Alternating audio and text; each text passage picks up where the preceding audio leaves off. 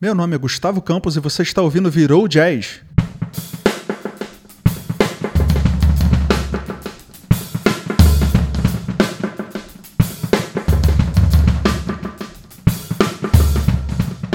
Namastê, saudações. Quem fala é o Rubens. Atualmente eu estou como instrutor de yoga. Trabalho no espaço Harion Yoga em Cabo Frio. Demorei um tempo para chegar nesse, nesse, nesse estágio atual da minha vida, né? nessa fase nova. Está sempre na busca, né? Que eu te conheci metalheiro. É verdade. Eu tocava metal. Na verdade, comecei assim, né? É, em relação à música, eu comecei lá na época, você lembra do hardcore lá, tudo, né? Do Cabo Frio, do Eclipse, né? Da Arena, enfim. Só que aí, cara, o que, eu, que eu falo, né?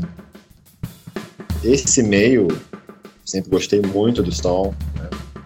Mas dentro dessa questão de vibra vibracional, os hertz, não somente dos hertz, mas da atmosfera que é o meio underground, o metal em especial, né? Não somente o metal, mas o que tudo que você lê, que você escuta, que você fala, que você vibra, isso te atinge, né?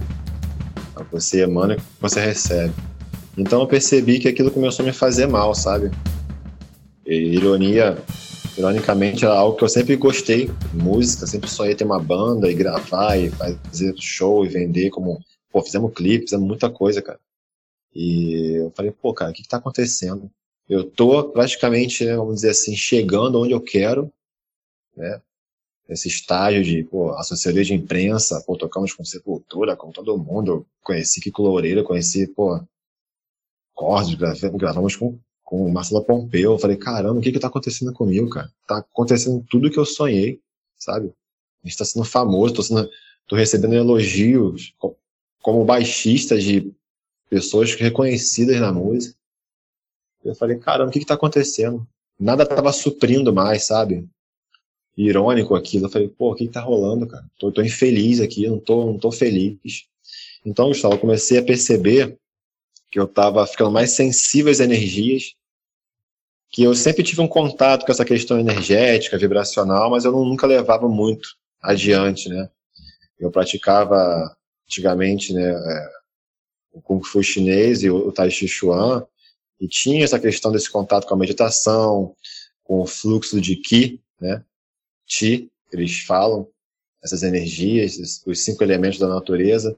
Então aquilo já tinha ajudado a abrir esses canais meus e ficar sensível às energias ao meu redor. Só que eu não ficava direto, né? Dedicava tanto, né? Tinha aquela abertura, mas eu é, não tinha aquele contato direto, intenso, por conta de trabalho, da banda, enfim. Mas sempre tinha alguma coisa ali de anteninha ligada de receptivo aquilo. Então, nesse momento que a banda começou a estourar mais e mais shows, enfim, eu comecei a sentir muita, muito vazio, muita tristeza. E eu só me sentia bem no palco quando acabava o show eu ficava para baixo. Depois eu vou entender que eu estava recebendo toda aquela atmosfera.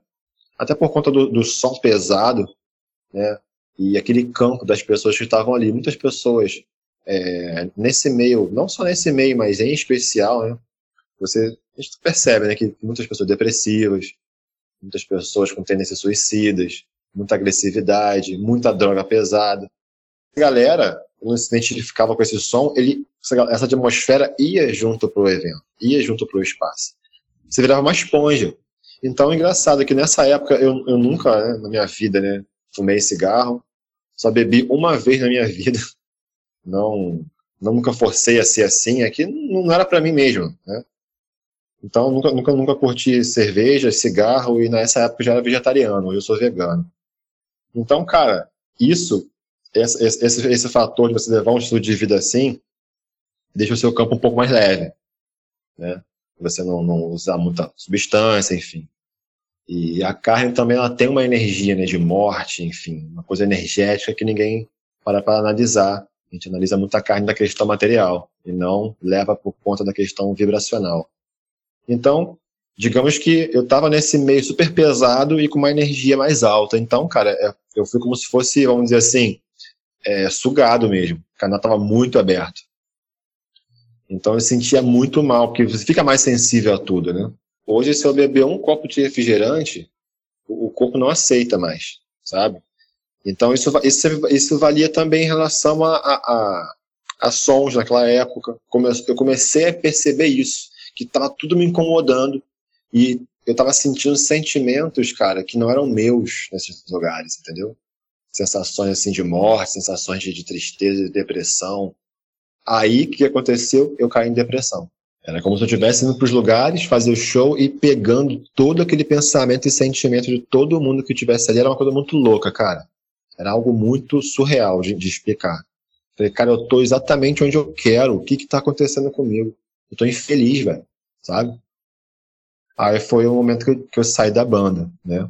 Entrei mesmo em depressão, eu, eu cheguei mesmo a, a, a ir para um psicólogo. E foi só me afastar que eu comecei a melhorar. Aí nesse momento eu voltei ao que eu fazia antes, a nível energético, né? Voltei ao Kung Fu, comecei a, a me aproximar do yoga. Já tive um contato, mas também né, era aquela coisa muito pingada, né? Não de me dedicar muito. Foi nesse momento que eu comecei a me dedicar mais, comecei a me aprofundar mais, né, na meditação também. Aí eu conheci é, técnicas de energia, como a Diksha, por exemplo, que hoje eu canalizo, como se fosse uma espécie de reiki, né? Vamos assim dizer. Só que é uma técnica indiana a galera tocava nas meditações também. Aí, pô, por fato de eu gostar de tocar, despertou eu querer voltar a tocar de novo. Uhum. Aí eu comecei a tocar de novo, jogando nas meditações, aquilo foi me ajudando. Aí veio a oportunidade de fazer esse curso dessa energia que eu recebia lá, que é a Diksha. Aí fiz esse curso para ser doador de Diksha. Aí comecei a, a, praticar o yoga, né, os asanas na parte física do yoga. Então, assim, eu passei por várias etapas da vida, né? Eu me formei em turismólogo, com, com, com pós em gestão ambiental. Depois eu larguei isso tudo, fui para Macaé também, na época da banda, né? Eu estava trabalhando na aviação civil, não sei se você lembra disso. Uhum. Eu cheguei a fazer, eu cheguei a fazer um, curso para pilotar helicóptero, estava fazendo curso também, né? Nasci piloto de helicóptero. Enfim, aí a vida foi dando essas reviravoltas aí, né?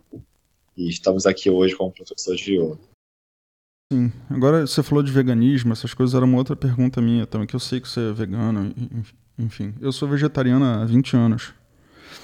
19, né, na verdade. Aí, é, esse último ano, eu. Eu. Sei lá, pensando comigo mesmo, falei, cara, por que, que eu sou vegetariano? Eu meio que não sabia muito o porquê, e eu falei, cara, para reafirmar se é isso mesmo, eu vou voltar a comer carne. Tipo, só porque ninguém manda em mim. Aí eu comecei a comer carne de novo. Ruim, não, não foi legal. E eu fiquei. Mas mesmo assim eu fiquei um, quase um ano comendo, ou um ano. E aí agora eu voltei a, ao vegetarianismo de novo. Aí eu te pergunto, cara, com esse monte de doença nova que tá aparecendo, vírus, essas coisas, é, deu um clique na minha cabeça de percepção de que talvez o veganismo não seja mais uma opção daqui a um tempo, né? Talvez todo mundo tenha que ser, cara. O que, que, que você acha sobre isso? Não, exatamente, Gustavo. O que acontece, né? Vamos antes voltar um pouquinho, porque as pessoas que vão ouvir essa, essa parte agora vão querer fazer uns questionamentos que são normais. Então vamos voltar um pouquinho na questão da imposição. Né? Nasce e você é forçado a comer carne. Senão você vai ficar doente, vai ser uma criança doente. Exatamente. Então a, a imposição e a doutrinação são na infância. Então você cresce dessa forma mas que não seja, em alguns casos é até, até forçado, e outros não, a pessoa apenas come porque você é, é captado, capturado, vamos assim dizer, de qual forma? Pelo sabor. Coisa bem temperada é gostosa, então você está comendo sem questionar o que é aquilo, de onde vem. Então comeu, agradou, gostou, foi. E uhum. passa aquilo para a vida adulta, simples assim. Então a gente não consegue ter um mecanismo de, vamos assim dizer, de contestação daquilo porque a gente é baseado, nosso argumento é baseado puro e simplesmente no nosso prazer pessoal. Uhum.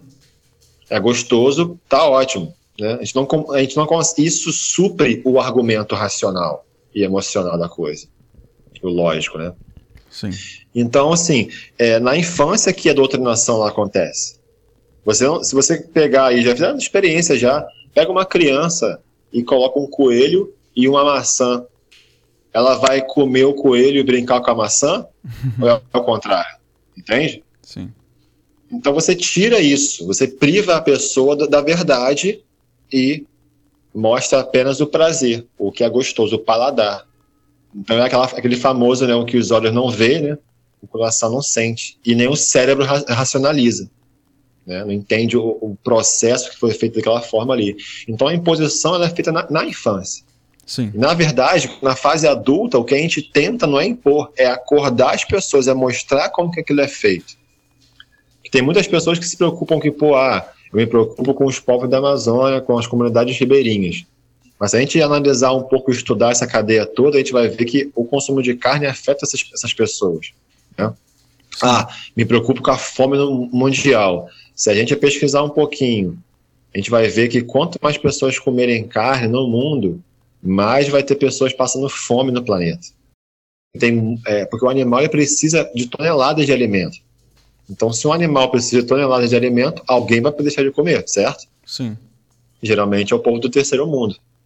Sim. Então, ironicamente, os países de terceiro mundo são os que, vamos dizer assim, praticamente fornecem a matéria-prima para alimentar os animais, não todos, mas boa parte desses países, uhum. e são os que não têm acesso a esse alimento.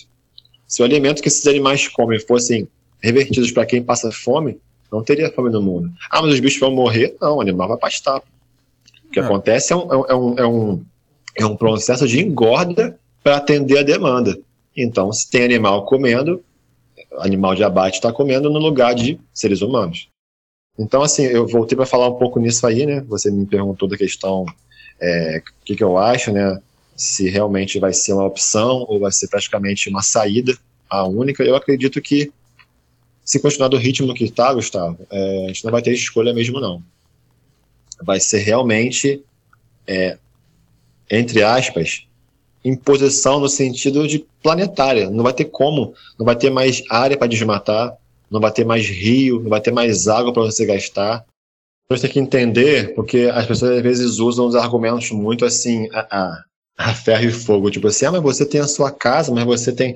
Cara, o povo tem que entender o seguinte: que a partir do momento que você existe aqui, nesse plano, você está impactando.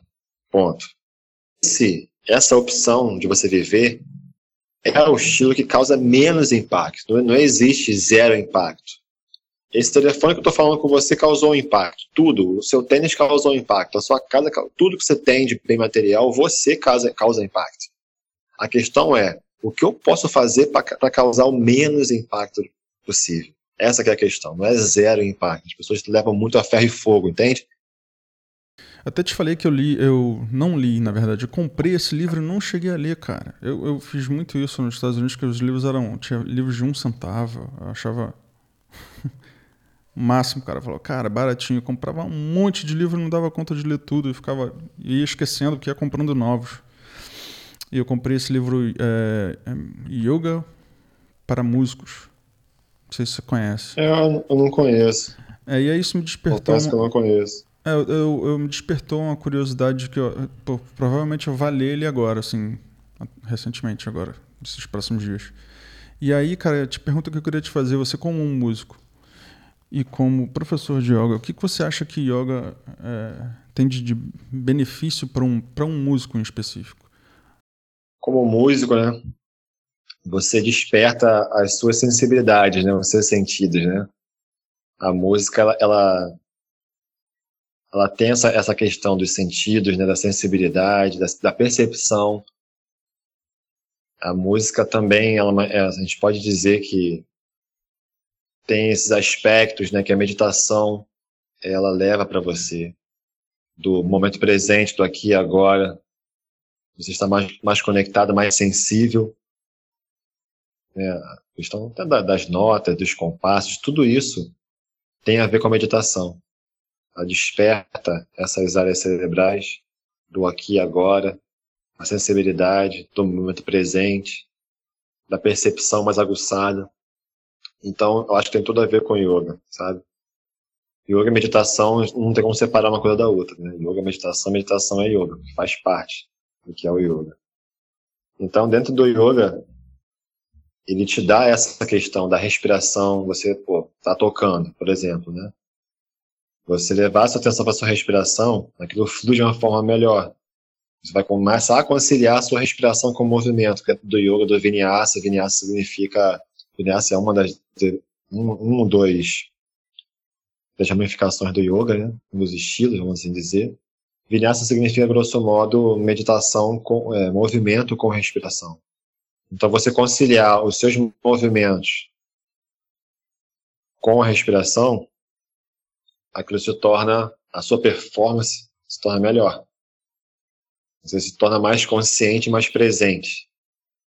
É, então, no yoga tem, no, no vinyasa tem essa questão de você conciliar a sua respiração com o seu movimento. As técnicas, os pranayamas, prana é energia vital e yama é administração e controle. Então, pranayama é o controle do fluxo de prana. Então, você aprendendo essas técnicas de respiração, você vai começar a aquietar a sua mente. Agora, a parte do, dos asanas, que são as posturas, né? tem os exercícios né, de movimento, de lubrificação das articulações. Isso tudo é muito útil para quem toca também asanas, para quem fica muito tempo sentado em bateria, para você fazer posturas que dão mobilidade e equilibram o seu canal central para onde a sua energia passa, que é, que é a sua coluna. Tem um nome em sânscrito, Sushumna, que é o seu canal central para onde a sua energia ela passa. Então você começa a desenvolver essas, esses exercícios, essas posturas que vão atingir beneficamente a sua coluna, seu uhum. canal central. Para quem fica muito sentado, numa bateria, por exemplo, ao seu caso, isso é excelente. Você vai começar a sentir que a sua performance vai melhorar como músico, que o uhum. seu canal central está equilibrado e energizado. Você aprendeu a respirar corretamente. Então a performance aumenta, as lesões diminuem, seu corpo fica mais saudável, mais forte, mobilidade. Tudo isso é ótimo. Então, para quem toca, movimentos repetitivos, né, às vezes. Então, o yoga ele vai, a parte de asana e respiração, Sim. vai trazer uma consciência corporal para aquela região. A lesão, se houver, tem uma tendência a, a, a diminuir. E, para quem não tem ainda, prevenção. Então, o yoga e a música é um, é um aliado muito grande para quem é músico, né? Uhum a questão de, pô, vou, vou tocar amanhã, tô nervoso, né? Vou fazer isso, caramba, uma, uma galera me vendo. Não, você vai usar a ferramenta o que? Pranayama. Vai usar a ferramenta o que? Crias, que são técnicas de purificação e limpeza. Vai usar o que? Meditação. Você subir no palco ou na sua apresentação, seja lá qual for, a sua mente vai estar diferente.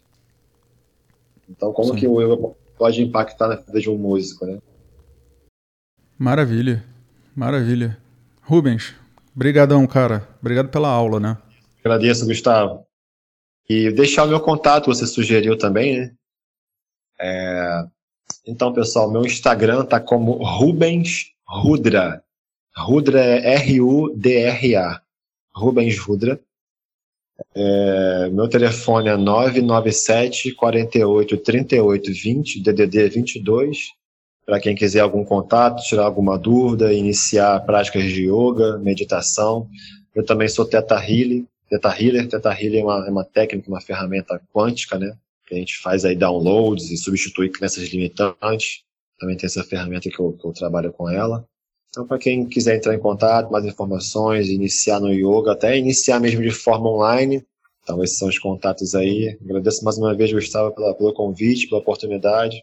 E é isso, Namaskar, saudações a todos. Você acabou de assistir o Virou Jazz, espero que tenha gostado desse episódio e até a próxima.